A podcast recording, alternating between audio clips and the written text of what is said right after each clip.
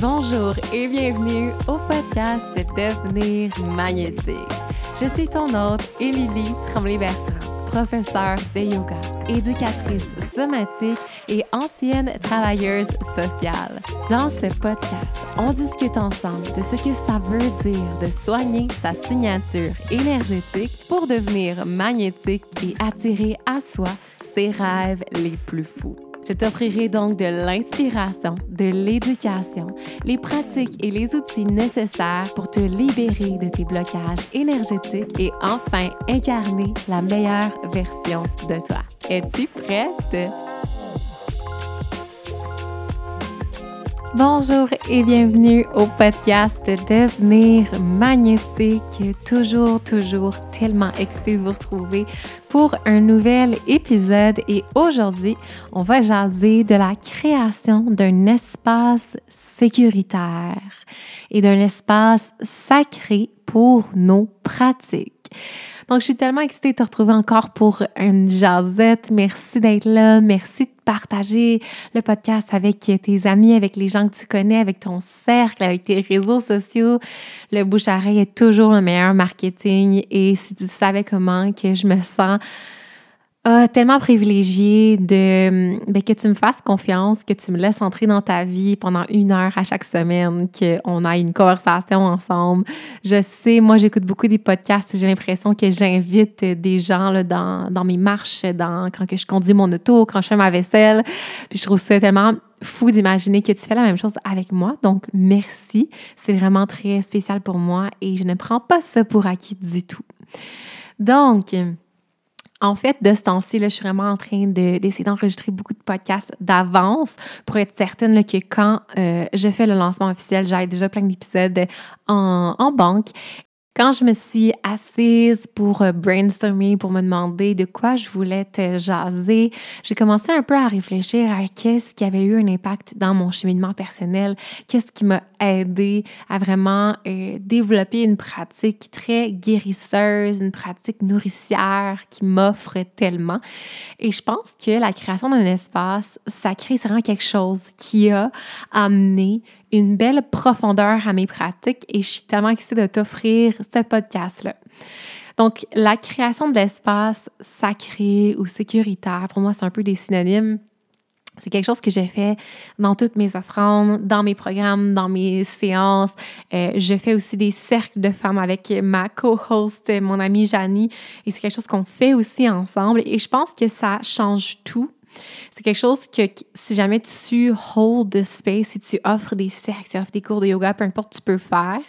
Mais c'est également tellement intéressant pour toi-même, dans ta propre pratique, de développer cette habitude-là et je suis persuadée que après quelques temps, tu vas vraiment comprendre à quel point c'est magique. Donc, allons-y. Donc, j'ai commencé par te jaser un peu de mon, mon histoire, là, comment j'ai comme tombé là-dessus, comment j'ai commencé à me créer un espace sacré pour ressentir. Donc, si tu as écouté le premier podcast qui te parle un peu plus de mon histoire, tu vas savoir qu'à un moment donné dans ma vie, j'étais en Australie et que j'ai vraiment plongé très profondément dans mes pratiques. Je vivais comme une ermite et je faisais quasiment que ça de ma vie, faire des pratiques et faire des rituels. Et en fait, à ce moment-là, j'ai vraiment connecté avec le besoin d'avoir un espace où je pouvais explorer les recoins sombres de mon être. J'avais réalisé jusqu'à ce moment-là que j'avais beaucoup de choses à explorer, mais que je trouvais ça vraiment difficile de venir toucher à ces aspects-là parce que justement, elle venait avec une grande charge énergétique. Elle venait avec énormément de pensées intrusives, de flashbacks, de sensations dans mon corps désagréables et vraiment des émotions là, intenses. Et je ne savais pas trop comment approcher ça. Et j'ai commencé petit à petit à explorer mon tapis de yoga comme un espèce de petit espace à moi. Un espace où la vibe était très belle, très soutenante, très maternelle. Et j'ai commencé petit à petit à approcher mes pratiques de yoga, de respiration, de méditation, toujours en commençant avec certains gestes, avec certains petits, on pourrait dire, rituels. Et avec le temps, j'ai commencé à justement développer une espèce de sensation que quand je me déposais sur mon tapis, c'était vraiment le moment où j'explorais ces choses-là, où je plongeais en moi, même si c'était négatif, même si c'était dur. J'avais le courage de le faire parce que je me sentais soutenue par mon espace. Avec le temps, à force d'assister à des séances, quand je suis allée en Inde également, ils sont des masters à créer un espace sacré en vivant des, rituels profonds, des cérémonies. Euh, et par la suite, en commençant moi-même à offrir des séances de yoga, des cérémonies de lune et en ligne, offrir un programme intensif de guérison et tout ça, c'est avec le temps que j'ai vraiment compris comment créer un espace, comment ouvrir et délimiter l'espace pour que ça devienne justement un espace où on se permet d'être soi-même à 100%, d'être authentique envers tout ce qu'on a à explorer, tout ce qu'on a à sortir de soi et où on se sent soutenu par cet espace-là. Et on peut le créer avec d'autres personnes quand on partage cette expérience-là avec d'autres participants ou d'autres élèves, mais on peut également le faire avec soi-même. Donc, avant de pousser plus sur qu'est-ce qu'un espace sacré et comment le faire, je veux que tu comprennes quelque chose d'important à comprendre. On est très souvent pris dans nos stratégies de défense. On est pris dans un stress chronique. On est très souvent dérégulé au niveau du système nerveux et nos expériences du passé qu'on n'a pas bien intégrées, qu'on n'a pas bien gérées, toutes les impulsions du corps qu'on n'a pas laissé compléter, les cycles émotifs, physiques, somatiques qu'on n'a pas laissé se compléter, souvent, ça reste pris en nous et ça vient vraiment affecter comment on s'organise, autant physiquement dans nos postures que mentalement dans nos pensées, croyances limitantes autour de ces expériences-là du passé. Et ça fait qu'on développe des stratégies de défense où dans le corps, on est comme en train de avoir une grip solide, on est hyper alerte, on est hyper vigilant, on est stressé chroniquement. Notre, notre société est vraiment chroniquement stressée et c'est à la base de beaucoup de problèmes physiques et de santé mentale. C'est souvent le stress et moi je pense que ça vient justement des blocages énergétiques, des traumatismes, de la dérégulation du système nerveux. Donc, quand on est tous, malheureusement, dans des stratégies de défense et qu'on essaye de se défendre, qu'on est hyper vigilant et qu'on est dans un stress chronique, ça devient très difficile d'atteindre l'introspection. Ça devient difficile de plonger en soi et de faire tout ce beau travail-là que j'essaie de t'inspirer à faire, cette connexion-là avec son, son moi supérieur, tout ce travail énergétique-là que j'essaie de t'inspirer à faire, c'est vraiment difficile d'atteindre ces états-là. Et peut-être que si tu n'as jamais réussi à méditer, c'est peut-être une des pourquoi. Parce qu'on est pris dans nos stratégies de défense et ça nous empêche de plonger profondément en nous. Et l'espace sacré peut nous aider à atteindre ça. Lorsqu'on arrive à créer un espace sécuritaire et sacré pour soi-même et pour les gens qui participent avec nous à ces séances-là, on va tranquillement associer toutes ces choses-là à notre sécurité, à un moment de calme où je peux me laisser aller. Et c'est surtout avec le temps que ça va créer cet effet-là. Donc, euh, plus on répète l'ouverture, la fermeture de l'espace sacré, plus on fait ce qu'on va explorer ensemble aujourd'hui dans ce podcast-là, plus on va vraiment créer des voies neuronales et plus quand on va se déposer dans l'espace, ça sera vraiment rapide. On va tomber dans un, état d'introspection. On va changer les ondes du cerveau vraiment plus rapidement pour atteindre toutes ces, ces, expériences-là qu'on essaie d'aller explorer avec nos pratiques. Donc, comment délimiter un espace sacré? Comment créer cet espace-là où tu vas pouvoir te laisser aller? Donc, il y a deux façons que tu peux en fait créer cet espace-là chez toi, par toi-même. Donc, ça va être de délimiter dans l'espace cet endroit ou cet espace sécuritaire-là et sacré, et de le délimiter maintenant dans le temps. Et on va explorer ces deux-là ensemble. Donc, premièrement, délimiter dans l'espace, je pense que c'est assez, assez euh, compréhensif. C'est de venir créer un espace chez toi qui te fait sentir en sécurité, qui te fait sentir bien. Donc, t'entourer d'objets qui te font sentir bien. Peut-être que toi, tu tripes sur les cristaux et que tu as envie d'avoir plein de cristaux dans ton espace sacré. Peut-être que toi, c'est les plantes qui te font sentir tellement connecté et soutenu. Les couleurs, peut-être pour toi, c'est des textures, donc d'avoir un tapis euh, doux, des oreillers, un tapis de yoga qui, qui est vraiment comme mou, des couvertures. Ça peut être aussi des couleurs, s'il y a des couleurs en particulier qui te font sentir bien et calme, ça peut être ça des lumières, peut-être une lumière euh, de sel himalayen, par exemple, que j'aime beaucoup, la couleur un peu orangée, là, me détend. Donc, n'importe quelle chose que tu peux mettre dans ton espace pour la délimiter dans l'espace. Pour que quand tu arrives dans cet espace-là, tu te dis, OK, ça, c'est mon endroit où je fais mon yoga. C'est là où je fais mes méditations, c'est là où je fais mes pratiques de respiration. Et c'est vraiment un espace pour ça donc dans le temps. Donc, je t'invite à vraiment venir créer un espace avec intention, avec amour, avec compassion envers toi-même et vraiment t'offrir cette création-là d'espace. Ensuite, on va venir délimiter l'espace dans le temps à l'aide de gestes et de rituels spécifiques qu'on va toujours répéter au début des séances et à la fin des séances. Donc, je vais donner un exemple pour que tu puisses bien t'imaginer. J'utilise une chandelle de cérémonie depuis le plus loin que je peux me rappeler. Donc, quand je commence une séance de yoga, j'ouvre ma chandelle et lorsque je la termine, je ferme ma chandelle. Et ce petit geste-là devient une espèce de petit rituel avec intention qui me permet de délimiter dans le temps cet espace-là donc, voici le moment où je me dépose en moi.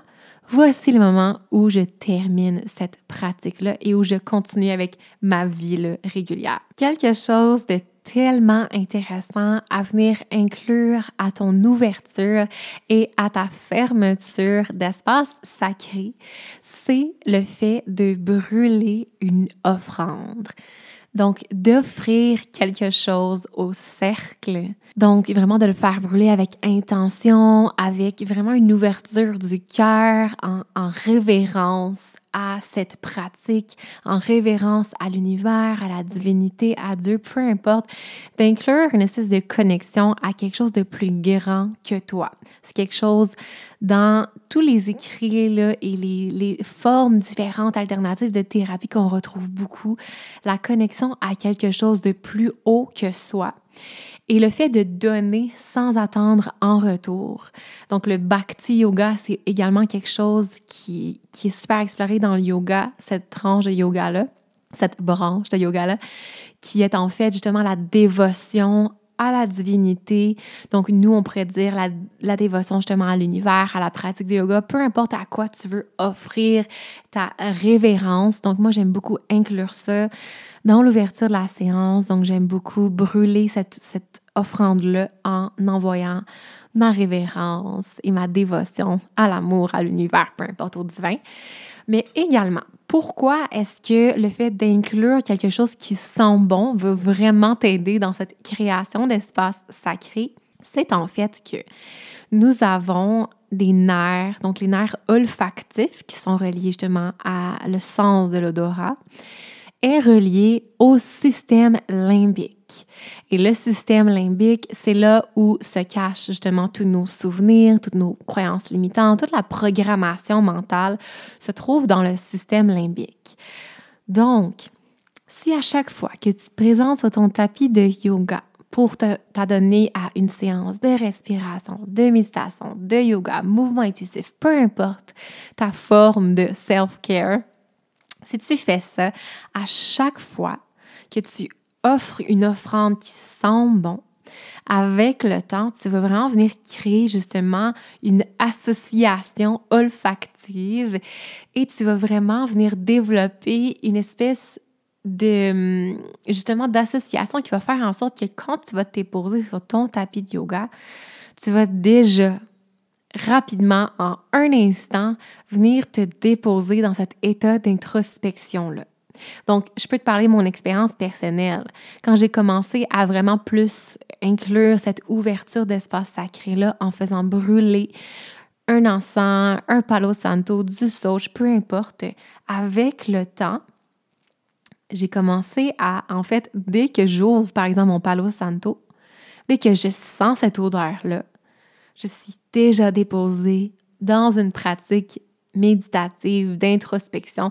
Et je suis convaincue que mes ondes du cerveau vont vraiment plus facilement se switcher à alpha, qui est vraiment les ondes du cerveau qu'on veut être dedans quand on plonge en fait dans ces séances-là pour retirer un maximum nos séances, tomber dans des ondes alpha et je suis persuadée que quand je fais brûler mon Palo Santo, c'est super rapide pour moi de plonger dans cet état-là parce que je l'ai fait tellement, tellement souvent que mon corps et mon système corps-esprit est habitué à cette senteur-là et le sait qu'il se prépare tranquillement à tomber dans un état méditatif. Donc voilà pourquoi moi je trouve ça super intéressant de prendre un instant pour faire brûler de l'encens quoi que ce soit au début et à la fin de tes séances pour venir délimiter ton espace sacré dans le temps.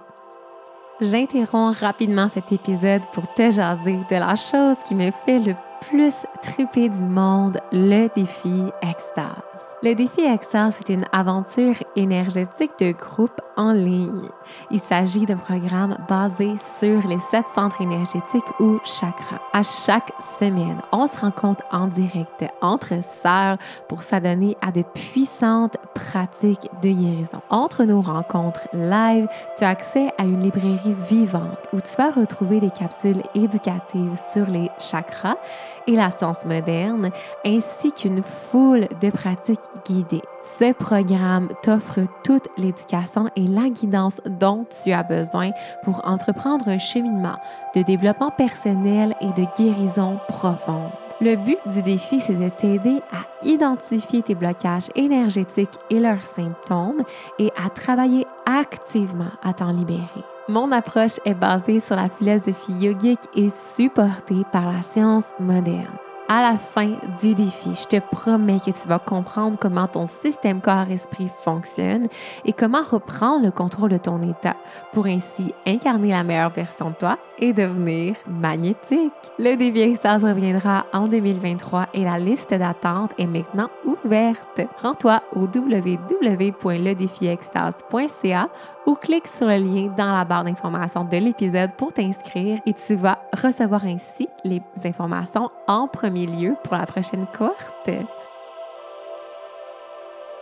Sinon, on peut également venir délimiter cet espace-là avec des gestes, avec des mudras, des postures de main en yoga, avec des respirations, peu importe, une espèce de geste rituel qui te permet de vraiment savoir, OK, quand je fais ce geste-là, ça veut dire que je commence ma pratique et quand je le refais à la fin, ça veut dire que je referme ma pratique. Maintenant, regardons ensemble pourquoi est-ce que la création d'un espace sacré et sécuritaire a un, usage thérapeutique très intéressant. Donc, en fait, lorsqu'on regarde dans les écrits, lorsqu'on regarde la psychologie, euh, la psychologie somatique et toutes des plein de belles façons là, de soigner les gens, on utilise le principe du contenant pour aider les gens à venir y déposer des choses peut-être un peu trop intenses qu'ils ne veulent pas explorer eux-mêmes seuls. Donc, en fait, je vais donner un exemple une psychologue que je connais, elle explore beaucoup la guérison des traumatismes, Madame Dr. Ariel Schwartz. Elle explore beaucoup, beaucoup la guérison des traumatismes et lorsqu'elle euh, regarde en fait justement les traumatismes avec ses clients, l'important c'est de ne pas y aller tout d'une shot. Si on veut explorer quelque chose de vraiment traumatisant, il faut y aller le mini, mini, mini peu par mini, mini peu. On peut pas plonger tête première dans ce traumatisme-là parce qu'on va se retraumatiser à 100 donc, ce qu'elle fait, c'est qu'elle fait imaginer à ses patients et patientes de mettre en fait dans une boîte imaginaire dans leur esprit toutes les sensations, les pensées, les images, les émotions associées à ce gros traumatisme-là dans une boîte, de refermer la boîte et d'imaginer que la boîte disparaît tranquillement, loin, loin, loin, loin, loin, loin, dans ton esprit. Et quand on est prête à vouloir venir explorer en thérapie ou justement dans un, cercle ou peu importe, dans un endroit vraiment propice à explorer ces sensations-là et ces choses-là, on va ramener tranquillement le contenant, on va tout doucement l'ouvrir petit, petit, petit et on va laisser sortir des petites choses et le refermer. Et on joue comme ça avec l'imagination et c'est à ne pas négliger l'utilisation de l'imagination, honnêtement, j'ai été tellement étonnée de voir à quel point c'est beaucoup utilisé dans la science moderne pour la guérison, surtout au niveau des, des traumatismes. Donc, d'utiliser l'imagination pour venir renégocier certaines situations. Donc, le principe de l'espace sacré, selon moi, reprend ce même principe-là de la psychologie. On délimite dans l'espace que dans l'espace, on est prête à faire face à des sensations, des émotions, des pensées, des images un peu plus intenses associées à des souvenirs du passé ou à des choses qui se passent présentement dans notre vie. On ouvre l'espace, on laisse ces choses-là ressortir, on choisit à quel pourcentage on veut les laisser ressortir dans notre pratique. On fait des pratiques somatiques pour vraiment venir gérer cette charge énergétique-là, pour venir renégocier ces situations-là on peut le faire aussi quand on fait du journaling pour venir justement recréer un nouveau sens autour de nos expériences. Et on se permet de venir ressentir les émotions plus intenses. On se permet de rencontrer les côtés sombres de notre être. Et lorsqu'on termine la pratique, on referme ce contenant-là et vraiment, on se dit dans notre esprit, je referme l'espace et tout ce que j'ai exploré dans ma pratique, je le laisse dans cet espace-là qui est maintenant refermé. Je peux maintenant poursuivre ma journée, dans le fond, reprendre mon rôle de mère, de, travailleuse, d'amie, peu importe euh, c'est quoi tes activités le quotidiennes, mais de reprendre tes rôles un peu comme si de rien n'était de faire le travail d'intégrer ce que tu as exploré du temps, durant ta pratique, mais de ne pas laisser le 100% de toutes ces émotions-là influencer le reste de ta vie. Donc, je pense que ça peut être vraiment intéressant à ce niveau-là si tu veux commencer à utiliser ta pratique d'une façon beaucoup plus profonde, si tu veux l'utiliser pour faire Hum, en fait, pour illuminer les recoins sombres de ton être avec la lumière de ta conscience, si tu veux commencer à faire ce travail-là profond du travail, la guérison de soi-même, je t'invite vraiment à utiliser le principe de l'espace sacré pour éviter que ce travail-là euh, pollue un peu le reste de tes journées. Maintenant, j'aimerais te donner des idées pour délimiter l'espace sacré, pour vraiment venir créer ce contenant-là propice à l'exploration de peut-être sensations, émotions, pensées, images plus négatifs, mais de le faire d'une façon vraiment sacrée et profonde et intentionnelle. Donc, premièrement, ben, comme on mentionnait, la chandelle. J'aime beaucoup de ce temps-ci regarder la chandelle pendant un moment. Parfois, j'ai pas envie nécessairement de m'adonner à une grosse ouverture de cercle. Donc, si je fais des petites séances de comme 20 minutes chez moi, là, je vais pas justement passer ma, mon 20 minutes à ouvrir mon espace. Quand je fais des cérémonies avec des femmes, on passe quand même longtemps à ouvrir l'espace pour vraiment setter le mood, pour vraiment faire en sorte que tout le monde se sente connecté, que tout le monde se sente en sécurité d'être à 100% ce qu'elles sont ce soir. Mais comme je te mentionnais, des fois, je vais aller un peu plus rapidement dans mes pratiques. Donc, parfois, je vais ouvrir ma chandelle et je vais simplement que la regarder avec intention, avec pleine présence. Je vais peut-être faire un mantra, dire une prière ou simplement juste la regarder avec gratitude en me disant que c'est donc bien beau du feu, tout simplement. Euh, une autre idée, ça peut être une certaine sorte de respiration que tu peux toujours refaire. Donc, très présent dans le yoga, c'est le, le, chiffre 3. Donc, prendre trois longues et profondes respirations. En Kundalini Yoga, Souvent, on va inspirer par le nez et expirer par la bouche de façon assez intense. Donc, l'expiration se fait intense par la bouche. Et ça, c'est une respiration qu'on fait beaucoup, beaucoup dans les ouvertures de séances en Kundalini Yoga. Donc, ça peut être intéressant de l'essayer dans ta pratique. Les mains au cœur en prière, je pense que c'est un gros classique euh, qu'on voit beaucoup là, dans les séances, qu'on voit beaucoup en Inde aussi. Donc, juste prendre un instant pour connecter au cœur avec les mains en prière. Un certain chant, donc on voit parfois le, le home, donc de chanter un home de façon encore une fois consciente et intentionnelle. Un autre exemple du Kundalini Yoga, il y a un mantra qu'on dit toujours en début de séance pour venir euh, tune in, pour vraiment venir justement connecter à notre introspection. Et c'est Ong Namo Gurudev Namo, donc de chanter ça trois fois, qui veut dire I bow to the divine being inside. Justement, j'ai la révérence pour l'être divin qui se cache en moi. Donc, je trouve que c'est un super beau le mantra peut-être à, inclure dans nos pratiques. Euh, une prière, une prière peut être vraiment intéressant justement d'offrir ton amour, d'offrir ta gratitude à l'univers pour tout ce que tu as dans ta vie. Ça peut être également euh, une connexion avec tes guides. Donc la connexion avec euh, les guides et tout ça, c'est quelque chose que j'explore euh, en ce moment dans ma pratique.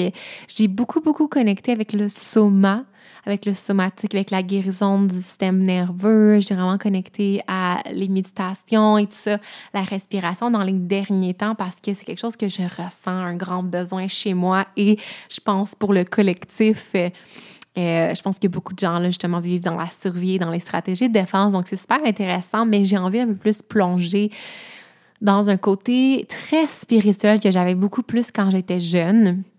Je l'ai encore, c'est sûr, mais là, je veux comme plonger le plus profondément dans ce, côté-là. Je sens que c'est comme le next step à mon évolution. Donc, si jamais tu veux inclure ça dans ta pratique également. Donc, de connecter à nos guides, à nos, aux, énergies de haute fréquence qui sont là pour nous guider, euh, de connecter peut-être à l'univers, à tes anges, peu importe comment tu veux voir ça. Mais quelque chose que je dis beaucoup, quelque chose que ça fait quand même longtemps que, que je dis, parce qu'à un moment donné, j'ai commencé à avoir peur. OK? Donc, petit story time.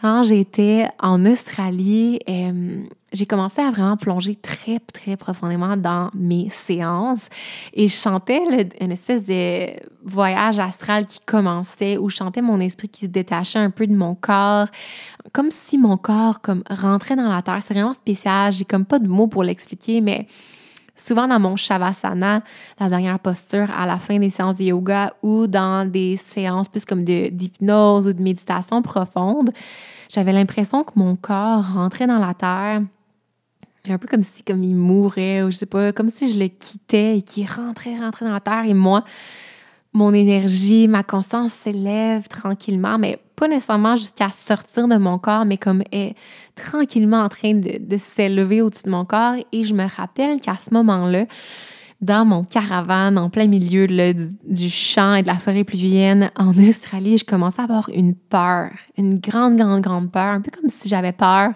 des esprits ou j'avais peur des extraterrestres. Honnêtement, j'ai comme pas de mots pour l'exprimer, mais j'avais comme vraiment peur.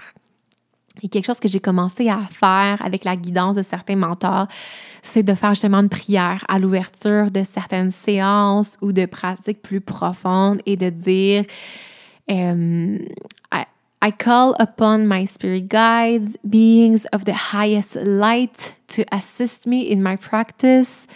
En français, on pourrait dire j'appelle mes, mes guides, mes esprits guides, j'appelle seulement que les êtres de la plus haute lumière, beings of the highest good, donc les, les, les, êtres du bon et du beau, euh, de la plus haute lumière à venir m'assister et me protéger dans ma pratique.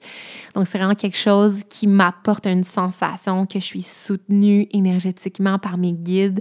Euh, donc, c'est quelque chose que j'explore un peu plus dans ma pratique récemment. Euh, des fois, je ressens une espèce de sensation, j'ai des frissons, j'ai l'impression vraiment que je suis guidée. Quand j'étais jeune, je m'étais souvent fait dire par des massothérapeutes euh, plus healers ou par euh, plusieurs personnes qui étaient comme vraiment connectées à la spiritualité, tout ça, que j'avais des anges qui me suivaient. Je me rappelle quand j'étais en là, je, sors un peu du, du euh, sujet, mais j'écoute des podcasts où les autres euh, disent des histoires, ils se laissent aller, c'est super authentique. On dirait qu'on a une conversation. Fait que je me suis dit, hey, j'essaie de me laisser aller aussi pour en connecter avec vous d'une façon plus profonde et personnelle. J'espère que vous êtes à l'aise aussi de m'écrire pour me parler de vos histoires parce que j'aime ça que la conversation, ce pas juste moi qui vous parle, mais aussi vous qui me parlez. Donc, bref, quand j'étais en Australie, à un moment donné, euh, je travaillais dans un genre de restaurant euh, spécial. Euh, et il y avait une femme, en fait, qui était amie avec la propriétaire, qui était aussi ma, ma landlord, dans le fond, la propriétaire de où j'habitais, qui était aussi ma boss. J'aimais beaucoup cette femme, une très, très, très belle femme qui a une grosse influence sur mon évolution. Elle aussi, elle avait beaucoup un côté spirituel et elle savait que j'étais vraiment dans un gros éveil à ce moment-là. Et euh, donc, son amie est venue euh, manger à notre endroit, puis elle a dit Il faut absolument que tu rencontres cette dame. Je me rappelle plus de son nom, malheureusement. Mais je me rappelle qu'elle avait une longue robe rouge. J'ai même dessiné son portrait dans mon cahier là, de voyage. J'ai comme écrit. Euh, j'ai écrit comme à propos d'elle. Et justement, Manon, qui était ma, ma boss, elle expliquait que cette femme-là était vraiment une femme très connectée, qu'elle avait des dons de médium, qu'elle parlait avec euh, justement les spirit guys, qu'elle parlait avec euh, aussi les défunts. Donc, vraiment comme quelqu'un très connecté à sa spiritualité. Et euh, je sais pas si des fois, il y a des côtés de moi qui sont très pragmatiques, très scientifiques, qui croient un peu moins à ces choses-là, mais en même temps, j'ai un côté de moi super out there qui croit vraiment à ces choses-là. Un peu comme si j'ai deux côtés de moi qui se chicanent ensemble. Mais bref, euh, à ce moment-là, j'étais tellement dans un bel éveil et je me suis dit, je veux croire à tout parce que ce que je me suis fait croire de la société, on dirait que ça ne fait pas avec mes idéaux de vie, la façon dont les gens vivent leur vie, la façon dont les gens perçoivent l'univers dans lequel on vit me va pas du tout. Et je, je veux m'ouvrir à plein de façons de voir le monde et de faire les choses. Et en tout cas, j'étais extrêmement ouverte. Et justement, cette dame m'a dit, euh, je sens vraiment une présence avec toi, mais une présence bienveillante. Je sens que tu as euh, vraiment comme des anges. Et c'est quelque chose qui a beaucoup ressorti, ange. Euh, que tu as des anges qui, qui veillent sur toi et qui veulent vraiment t'aider vers quelque chose de gros et de beau. Et bref, ça, ce mot-là, cette présence-là me fait comme un peu plus connecté avec ça et ça m'a vraiment comme fait du bien. Donc, à la suite justement de cette rencontre-là, dans mes pratiques, j'ai commencé plus à être connecter avec mes anges pour m'aider à un peu sortir là, de, cette, euh, de cette peur des extraterrestres et des mauvais, mauvais esprits, tout ça que j'avais comme développé bizarrement. Je sais pas trop pourquoi j'avais développé ça. Mais bref, c'est ça pour te dire que si tu veux dans tes pratiques, tes espaces sacrés, juste être connecté avec cette connexion-là à quelque chose de plus grand que toi, une espèce d'intelligence universelle. Tu peux appeler ça tes anges, le divin, Dieu, l'univers, le cosmos, peu importe.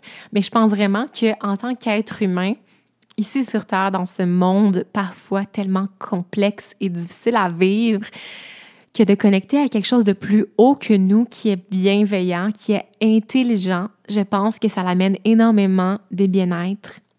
Ça l'amène une paix intérieure, ça l'amène une sensation de ne pas être seul, d'être connecté avec la toile énergétique, avec le collectif et de, de connecter justement avec des énergies de haute fréquence.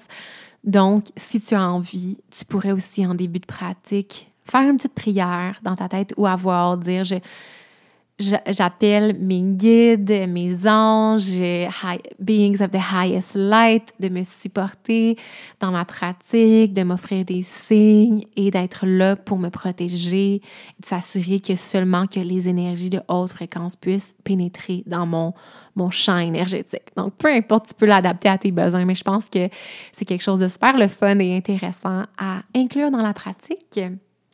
Quelque chose aussi d'intéressant dans l'ouverture de la pratique, ça peut être de donner tes gratitudes.